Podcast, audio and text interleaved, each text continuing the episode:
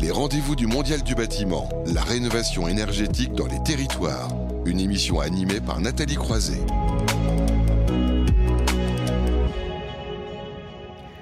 Place à présent dans ces rendez-vous du Mondial du bâtiment. C'est la première aujourd'hui au sujet de la rénovation énergétique dans les territoires. On ne cesse de le dire, hein, les territoires ont un rôle central à jouer dans la rénovation énergétique. Chaque mois, hein, d'ici euh, la fin de l'année, puisque vous avez compris, on aura un rendez-vous euh, tous les mois, nous ferons un focus sur une région pour mieux comprendre la stratégie mise en place et ses impacts. À l'honneur euh, ce mois-ci, la région Grand Est. Alors, du côté de l'Est, en Alsace et en Moselle, je sais qu'aujourd'hui, Aujourd'hui, c'est un vendredi saint, jour férié.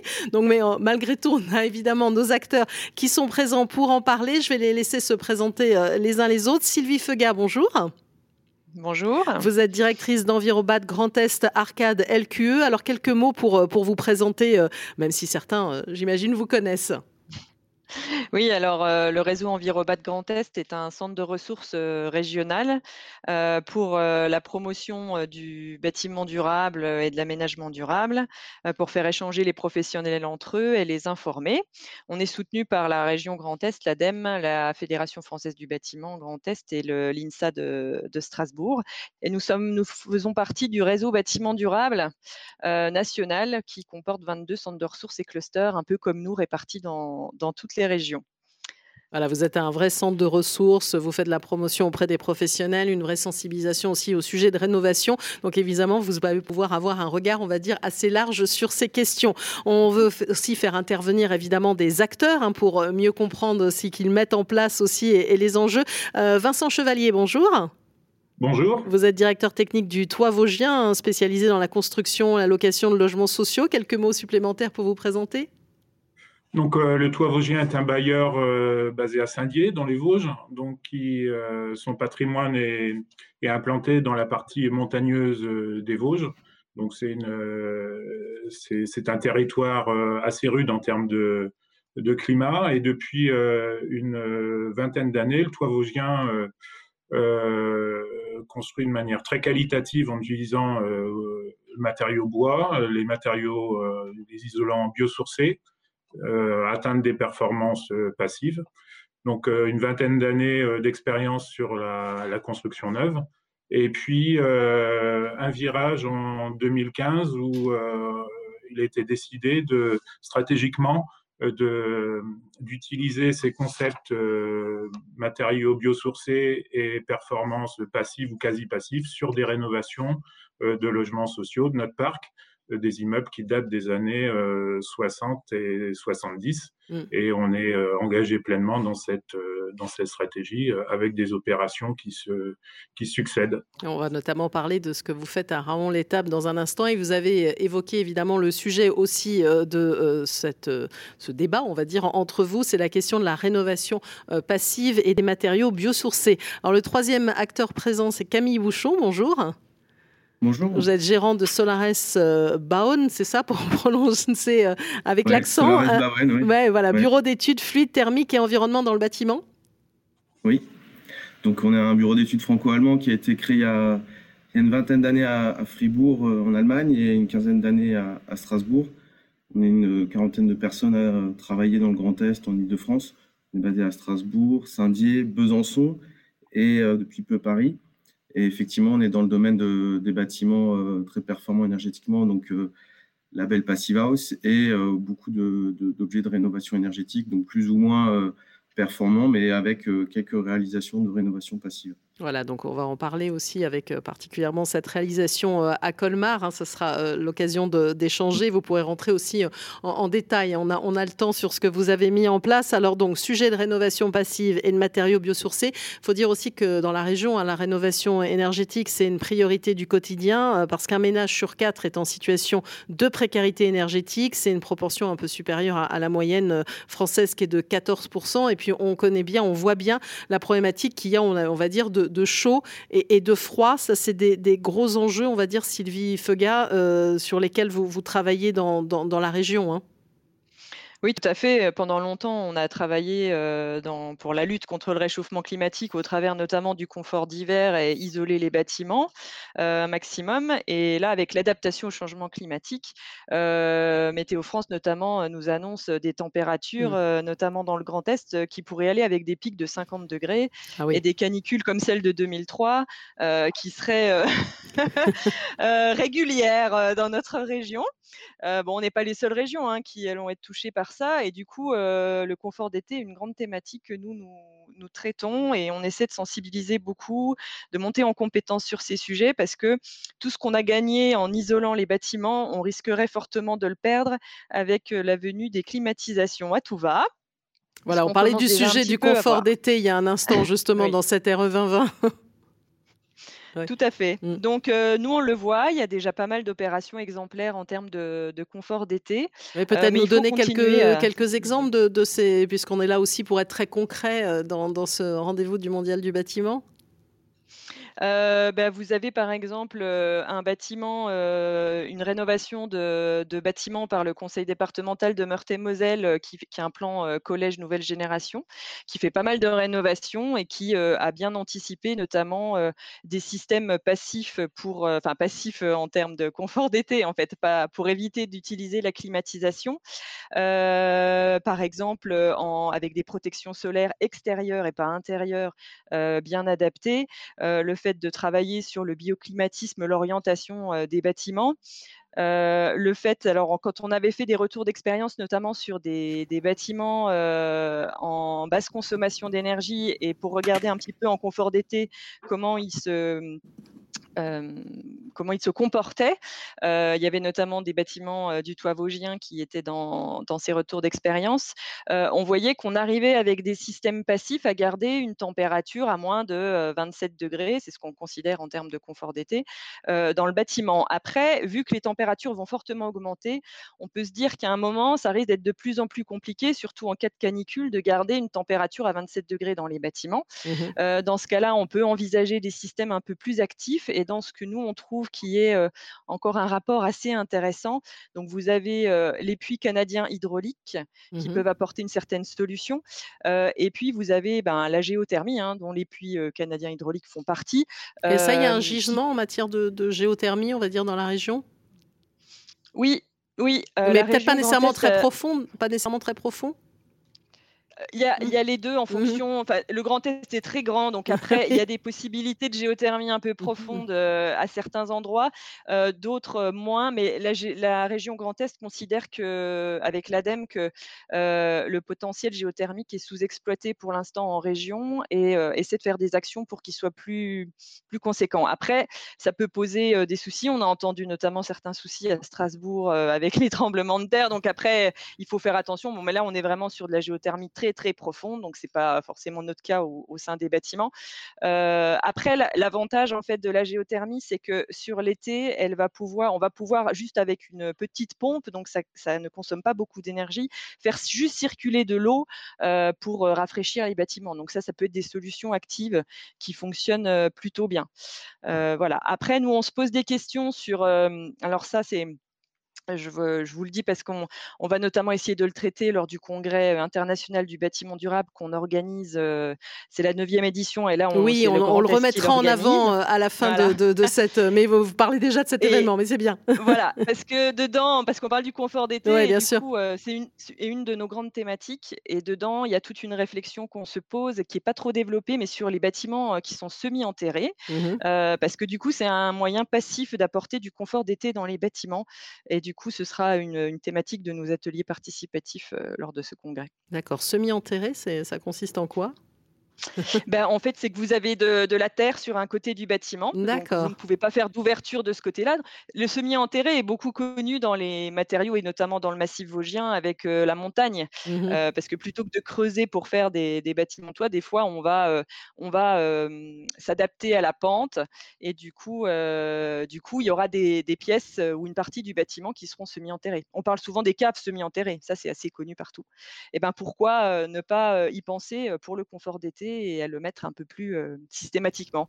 Mais il y a, on en est qu'au début, on, ne l'a pas mmh. trop encore anticipé en termes d'impact environnemental, etc. Et du coup, ça pose des questions qu'il faudrait qu'on développe, je pense, d'un point de vue national, voire international. Voire international. on va poursuivre sur le sujet du confort d'été avec Camille Bouchon, puisque vous, vous êtes, vous avez d'ailleurs été mis en avant à travers un prix Enviromat 2020 sur la rénovation lourde et passive de 48 logements sociaux à Colmar, certifié niveau Passivos, hein, c'est ça, neuf d'Europe. Donc c'est vraiment le plus grand bâtiment rénové de logements collectifs en, Europe quand même, avec un vrai souci au niveau du confort d'été optimal. Hein.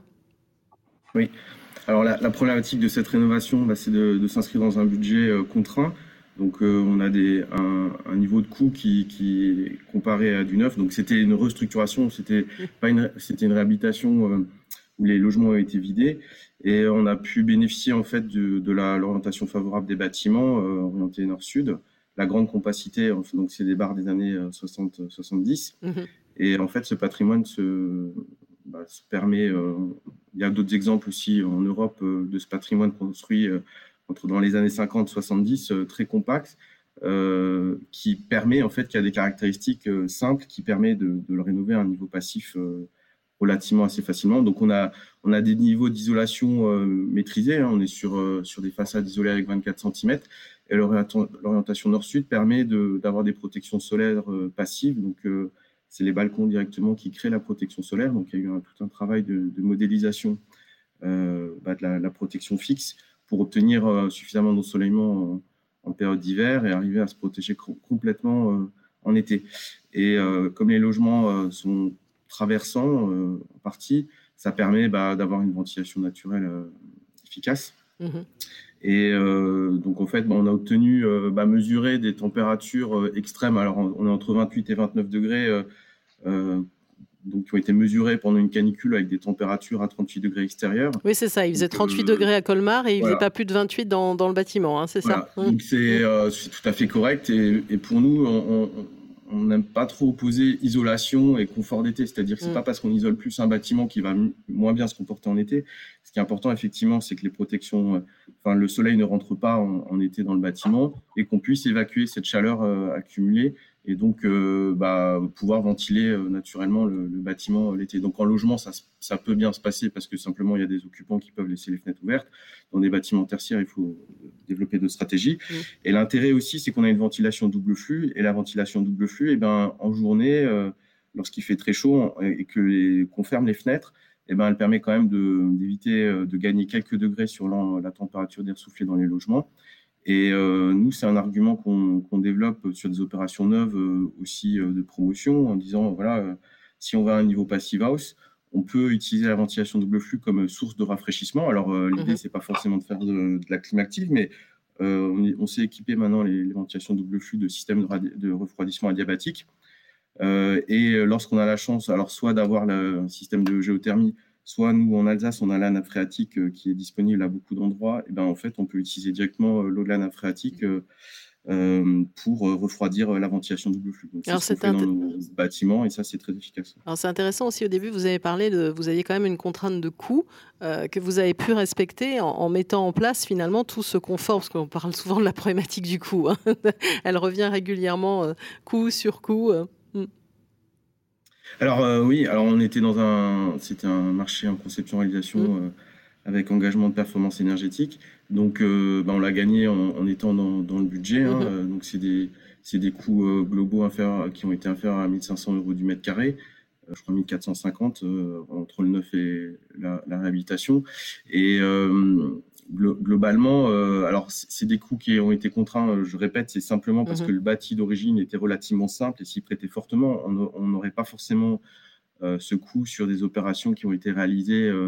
quand on va commencer à, à, rénover le patrimoine des années 80 à 90, qui est beaucoup plus complexe, on aura beaucoup plus de difficultés à obtenir ces performances. Mais on va dire que même sans aller au niveau passif, c'est-à-dire avec des niveaux de, 15 kWh par mètre carré par an, les techniques liées au passif euh, peuvent se généraliser et se généralisent.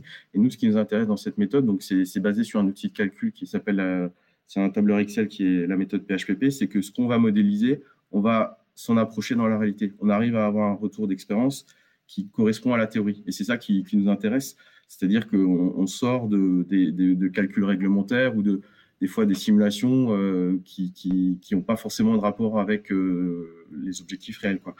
Euh, donc c'est ça qui, dans la technique passive, c'est qu'on peut les généraliser, même si on n'atteint pas exactement la, limite du seuil, c'est qu'elles permettent vraiment d'atteindre un, objectif qui, est optimal. Et, derrière, on est sûr de ne pas tuer gisement. C'est-à-dire que dans, beaucoup de rénovations qui ont été faites les dernières années, on fait des choses partielles et qui vont, euh, qui vont conduire à des, futures rénovations dans les années, dans, dans, les, dans les 20 prochaines années.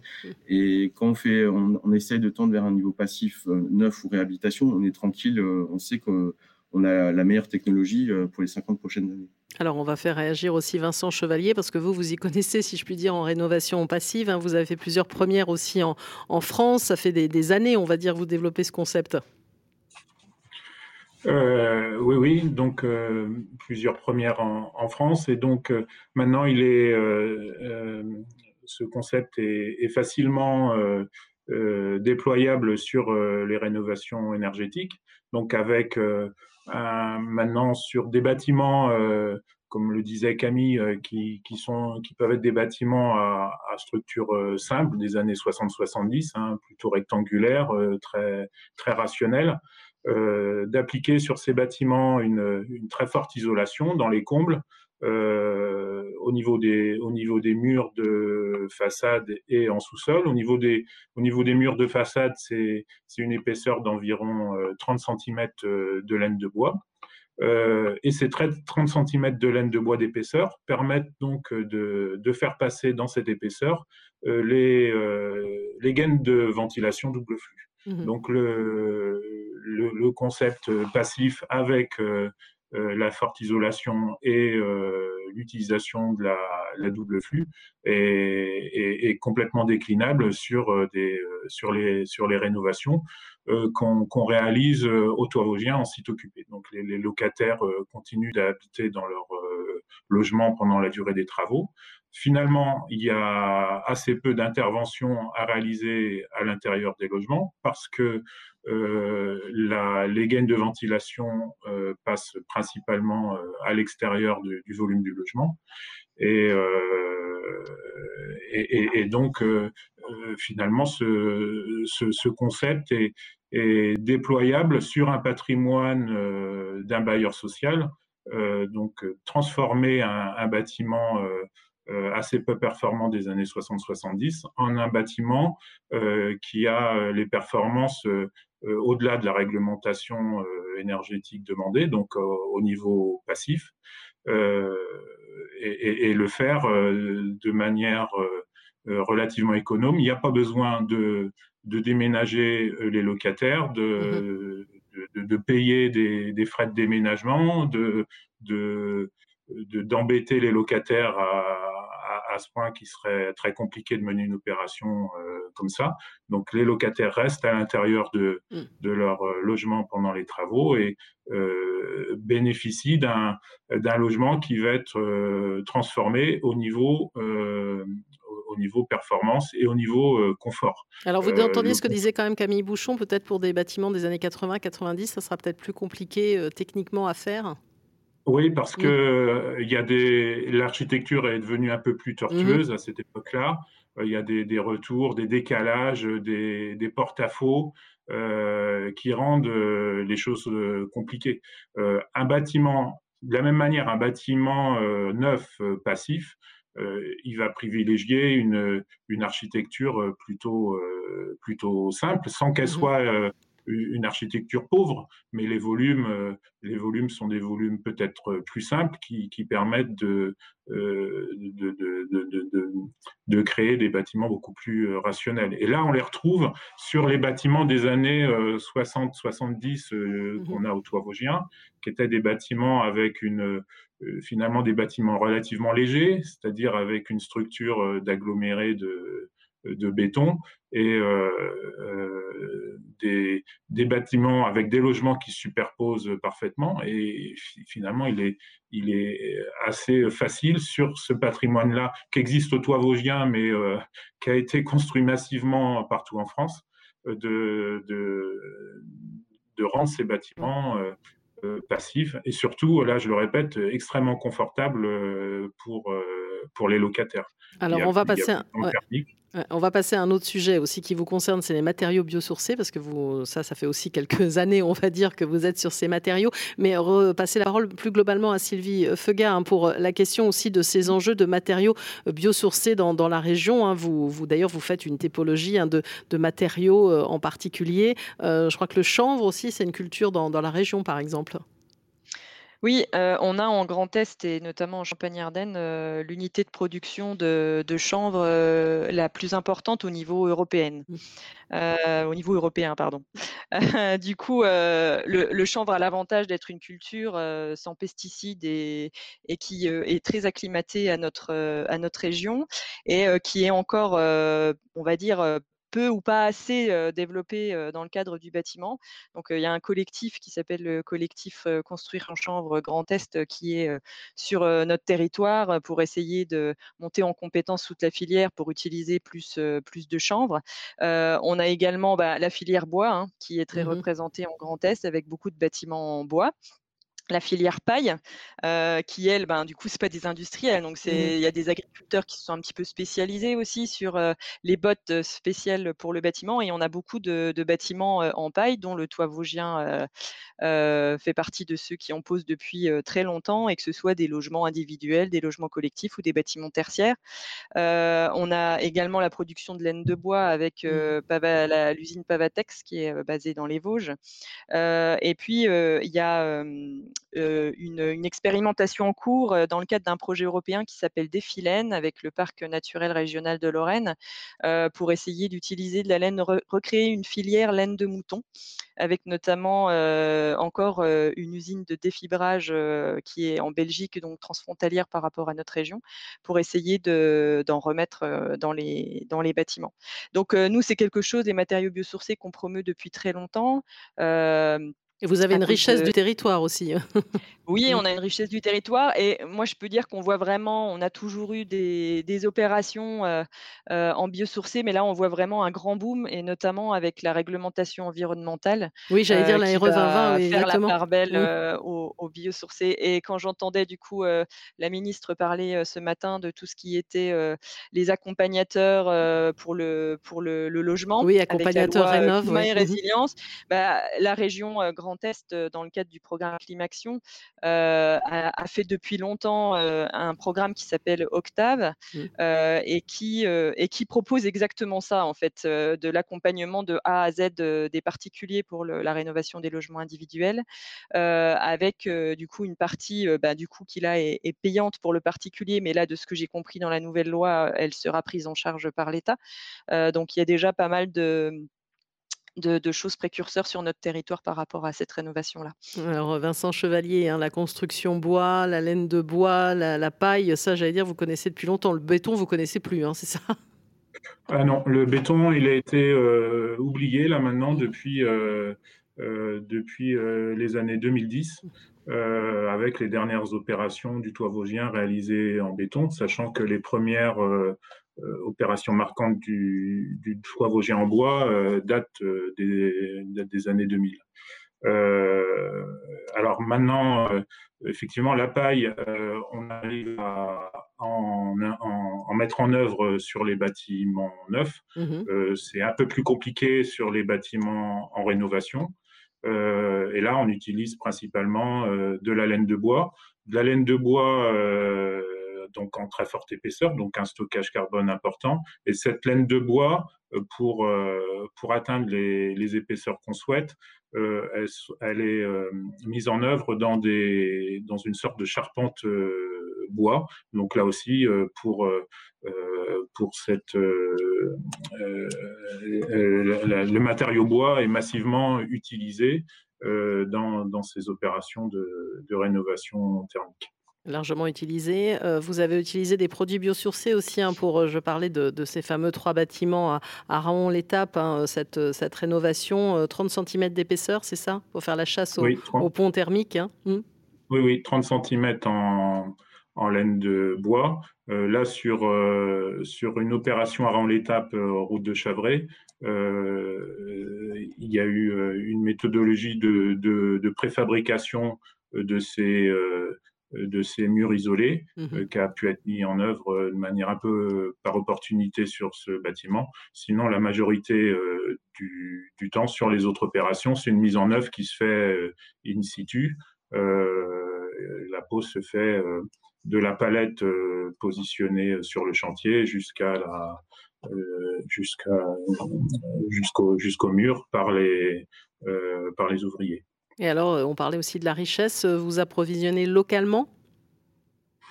Alors, effectivement, la, laine de bois est produite euh, mmh. à Golbet, qui est, qui est situé à 50 km de, de Saint-Dié. Donc là, on a clairement un circuit court. Elle est produite donc à, à, Golbet et c'est utilise des bois, donc des bois vosgiens. La fibre, la fibre de bois qui est, qui est utilisée dans la laine de bois est, est d'origine euh, tout à fait tout à fait locale. Mmh euh, et effectivement, une énorme richesse de, de, de scieries, une très forte densité de, de scieries autour de euh, autour de Saint-Dié, ce qui permet aux entreprises de s'approvisionner localement sur les bois de construction. donc les, bois de construction sont utilisés pour la pour fameuse charpente euh, autour, des, des façades, euh, parfois euh, utilisé en bardage pour, pour des façades qui sont pas exposées aux intempéries. Et donc Camille Bouchon aussi sur la, problématique, si je puis dire, du, du, biosourcé, ça aussi sont des matériaux auxquels vous, vous faites appel depuis, depuis quelques années? Alors je trouve que leur, usage est en train de se, mmh. se développer. Alors bah, les freins il y avait une question de coût, mais je pense que sur beaucoup d'opérations, euh, c'est pas vraiment une question. Pour moi, euh, l'important, c'est d'avoir une volonté euh, à la fois du maître d'ouvrage et de, de, l'architecte de travailler avec ces matériaux. Mm-hmm. Donc nous, on travaille dans, des équipes très différentes où certaines bah, ont encore des, des, techniques un petit peu trop anciennes et pour d'autres, c'est hors de question de construire avec d'autres matériaux que des matériaux biosourcés. Mhm. Notre difficulté actuelle, c'est encore avec euh, une partie de la réglementation. Enfin, il n'y a pas assez encore d'avis techniques euh, sur des matériaux biosourcés. Et pour la petite histoire, par exemple, sur notre bâtiment, on a nos, bureaux à Strasbourg euh, qui sont aussi Passive House. on a une façade en structure bois sur une structure béton qui, qui comprend 40 cm de watts de cellulose. J'ai dû virer mon bureau de contrôle pour euh, obtenir le droit de faire cette façade. C'est-à-dire que le bureau de contrôle avec qui j'ai signé au départ me refusait le droit de faire cette façade. Et euh, en le changeant, bah, j'ai pu euh, avoir le droit de, faire cette façade. Et donc, c'est la difficulté qu'on a actuellement, c'est les discussions justement d'interprétation de l'argumentation et, et des bureaux de contrôle. Donc c'est, euh, mais c'est Mais peut-être que là, on parlait de la 2020, peut-être que ça va faire bouger les lignes justement. Bah, on est, mmh. on est mmh. obligé. Alors, mmh. il faut voir qu'avec les questions d'ACV, euh, c'est pas parce qu'un matériau est biosourcé qu'il a des meilleures valeurs d'ACV que des, des filières. Euh, je vais pas citer de nom, mais euh, pour l'instant, quand on, utilise des fichiers FDS, on a des résultats qui sont pas forcément toujours dans la logique qu'on croirait. donc, des laines minérales, des fois, passent mieux dans le calcul que certains matériaux biosourcés. Euh, donc ça, je ne sais pas si la RE 2020 va réellement euh, bouleverser euh, les, les, habitudes, mais je pense qu'il y a des grands industriels, ben, on cite Pavatex, voilà, Golbet, qui mettent en, en place euh, voilà, des grandes filières euh, qui, qui, font des fiches euh, FDES qui, qui font des avis techniques. Et c'est plutôt cette dynamique-là qui permet vraiment de généraliser en fait l'usage des matériaux biosourcés. Mmh et alors, pour le, on parle pour vous avez parlé de volonté politique, aussi de, dynamique. Sylvie Feugas, c'est une région aussi hein, qui a pour ambition, la région Grand Est, d'être une région à énergie positive. Hein, c'est ça en, 2050. Donc il y a aussi ce, dynamisme, parce que là on parlait beaucoup de, matériaux, de rénovation passive, mais ce dynamisme aussi euh, dont vous témoignez.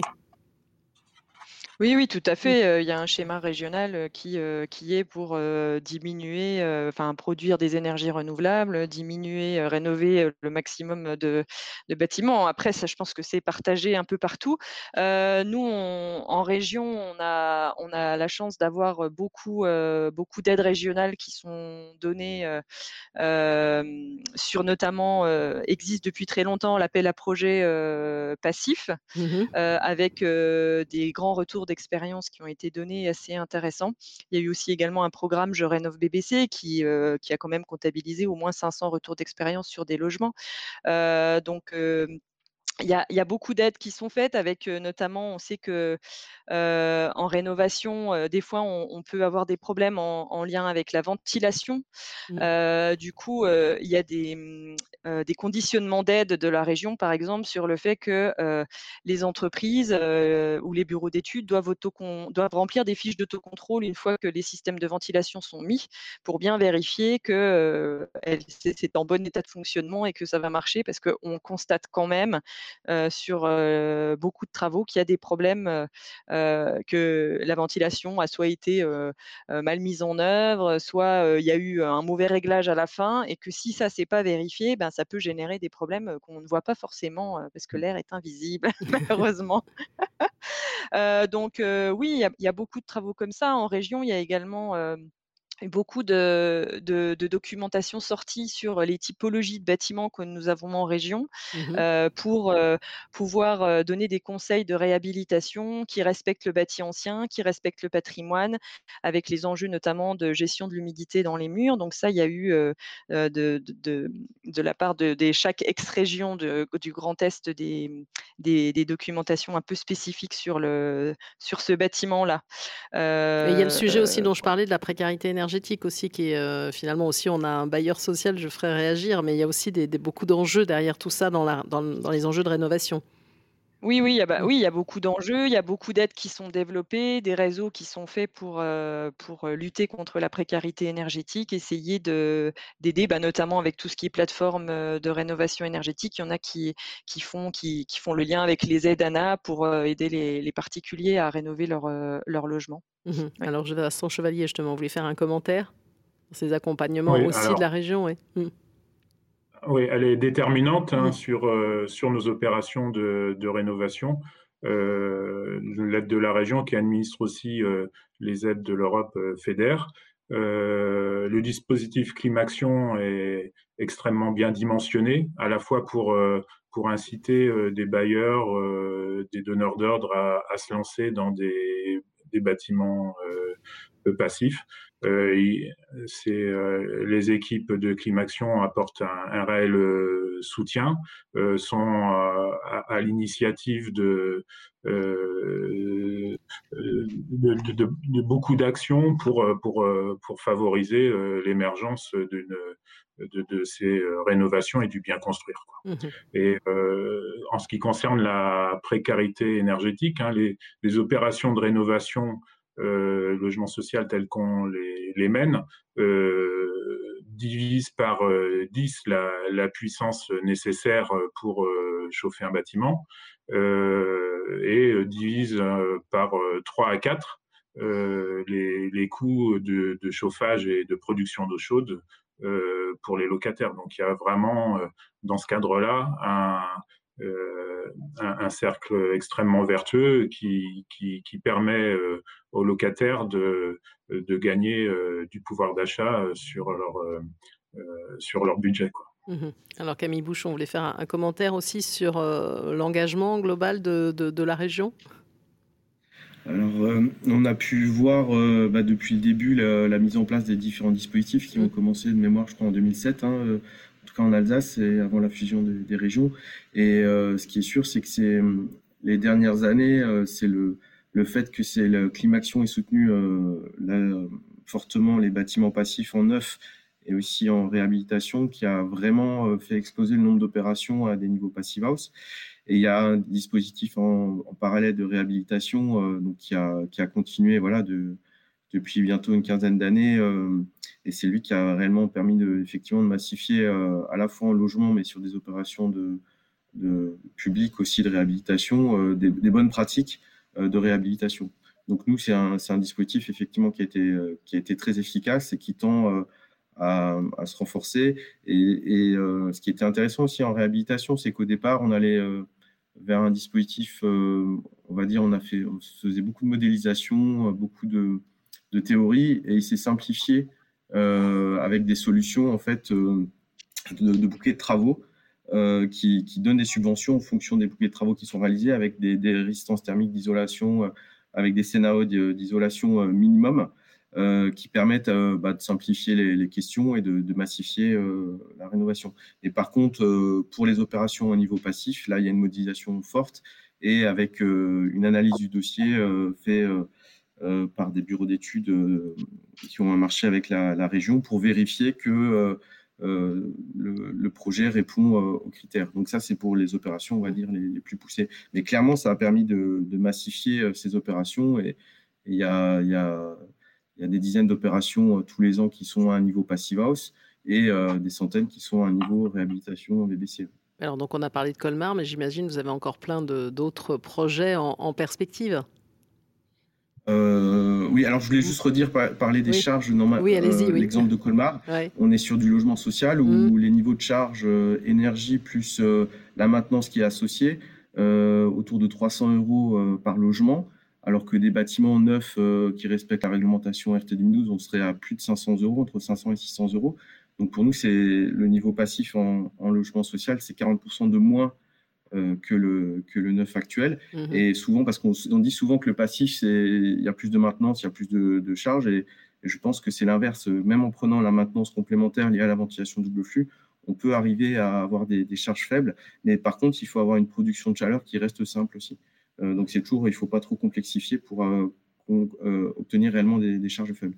Donc après, au niveau passif, ce qui est intéressant, c'est que là, on a des grands donneurs d'ordre, des grands maîtres d'ouvrage qui, il y a dix ans, euh, faisait plutôt du classique, qui mhm. commence à, faire du passif. Donc, par exemple, nous, on a le, conseil général, enfin, le conseil départemental qui a fusionné en Alsace maintenant, euh, euh, c'est la CEA, qui fait des, qui a des opérations de collège à la fois en réhabilitation et à la fois en neuf à des niveaux passifs. Et donc, euh, voilà, on voit qu'il n'y a plus besoin de les convaincre, c'est directement le maître d'ouvrage qui donne des ordres. Donc, il y a l'exemple du toit vosgien, voilà, depuis des années, mmh. mais qui pendant des années était un peu seul. Et donc, maintenant, ça SM, l'exemple du toit vosgien, euh, SM auprès d'autres bailleurs sociaux, euh, donc à, Colmar, par exemple. Euh, et je, trouve que c'est une dynamique très, très positive. Dynamique positive. Alors, on peut faire réagir justement Vincent Chevalier, qui a été, on va dire, un peu pionnier en la matière. Vous avez d'autres projets là dans les, dans les tuyaux? Alors on continue notre programme de rénovation énergétique en apportant euh, sur chaque opération euh, des, petites améliorations. À la fois, euh, bon, l'enveloppe, elle est, elle, est, plutôt maintenant, j'irais, figée en termes de concept, hein, mais on, les, les, comment dire, les installations thermiques évoluent évolue chaque mois, chaque année avec de nouveaux produits et, c'est ce, ces produits-là euh, qu'on utilise. On, donc on utilise maintenant de plus en plus de, pompes à chaleur. Euh, euh, qui voilà, on a des ventilations double flux qui, s'améliorent aussi dans leur efficacité. Donc on a tout ce programme là de rénovation énergétique avec euh, toujours des améliorations, des améliorations aussi sur euh, nos, nos processus de chantier et nos mises en service, parce qu'on a, on a constaté que euh, ce qui est important, c'est de, de, convaincre nos locataires du bien fondé des, de la rénovation, parce que ils vivent un, ils vivent un, leur mur ne change pas, ils changent pas de tapisserie, euh, leurs meubles restent en place et euh, ils, se voient arriver un nouveau confort avec l'arrivée d'une ventilation euh, qu'il n'y avait pas dans le dans le logement et tout ça nécessite d'être accompagné pour pour qu'ils vivent très bien cette phase-là. Et donc ça nécessite ce que ce que ce que disait Sylvie sur la partie mise en service nécessite beaucoup de vigilance au moment de la mise en service pour que très rapidement euh, le, les installations de ventilation et de chauffage soient euh, tout de suite au point pour ne pas euh, générer un rejet de un, rejet de ces installations de la part des, des locataires. Donc ça d'opération en, en opération s'améliore on s'améliore sur la pédagogie qu'on fait auprès des locataires euh, pour qu'ils vivent au mieux ce, changement qui, les impacte. En fait, clairement, ils avaient euh, auparavant des radiateurs euh, à 60 degrés qui étaient bouillants mmh et leurs radiateurs maintenant on fait circuler de l'eau au maximum à à une trentaine, une quarantaine de degrés par moins, par moins 10. donc ça, ça génère un, un changement important qu'il qui, qui est nécessaire d'accompagner. Alors, Sylvie Feugard, peut-être un mot de conclusion avant qu'on reparle hein, du Congrès national du bâtiment durable. Et d'abord, un mot de, euh. conclusion à tout ce qu'on a, tout ce qu'on vient d'entendre sur euh, la région Grand Est. Bah, que la rénovation énergétique est déjà bien avancée, mmh. mais comme partout, euh, pas assez par rapport aux enjeux. Donc, il faut continuer. Euh, nous, c'est vrai qu'on prend souvent euh, en exemple euh, des opérations comme celle du toit vosgien, par exemple, ou celle de Solaris Bauen, parce que quand vous parliez de coûts, quand on nous dit oui, mais ça coûte plus cher mmh d'utiliser les matériaux biosourcés, de faire du passif et tout ça, on dit mais regardez les opérations du toit vosgien, regardez les coûts qu'ils ont. Alors certes, ça s'obtient pas comme ça parce que c'est un travail qu'ils ont depuis des années avec des entreprises, des architectes, des bureaux d'études. Enfin, c'était un travail ensemble pour arriver parce que quand une entreprise elle passe de matériaux standards qu'elle a l'habitude et puis qu'après on lui demande de passer à d'autres matériaux des fois, elle a tendance à surestimer le mmh coût que ça va lui coûter. Et du coup, c'est là qu'on se dit, oui, mais ça va coûter plus cher. Mais c'est un travail vraiment ensemble pour arriver à des choses qualitatives et qui sont intéressantes. Il y a juste un sujet sur lequel on n'a pas trop parlé, mais que nous, on essaie de développer, c'est le réemploi. Il y, a, y, a, y, a, beaucoup on de va en parler de, réemploi, mais de réemploi, on va parler de réemploi, mais de réemploi à l'intérieur, pour, avec une architecte d'intérieur tout à l'heure. Mais oui, ça c'est un sujet mmh. aussi. mais on ne peut pas zoomer sur tout. Hein. On avait mmh. décidé de parler particulièrement de rénovation passive et de matériaux biosourcés. Et donc un mot de ce congrès national du bâtiment durable. Donc, le réseau bâtiment durable national euh, organise un congrès tous les ans ou tous les deux ans. Euh, cette année, ce sera euh, donc dans le Grand Est et en transfrontalier avec la France, l'Allemagne et la, Belgique, ainsi que le Luxembourg. alors, il sera en ligne à cause du mmh. contexte sanitaire, donc vous pourrez en profiter de, partout. et ce sera du 6 au 8 octobre avec pour grande thématique l'adaptation au changement climatique, dont le confort d'été, bien évidemment, mais la biodiversité aussi.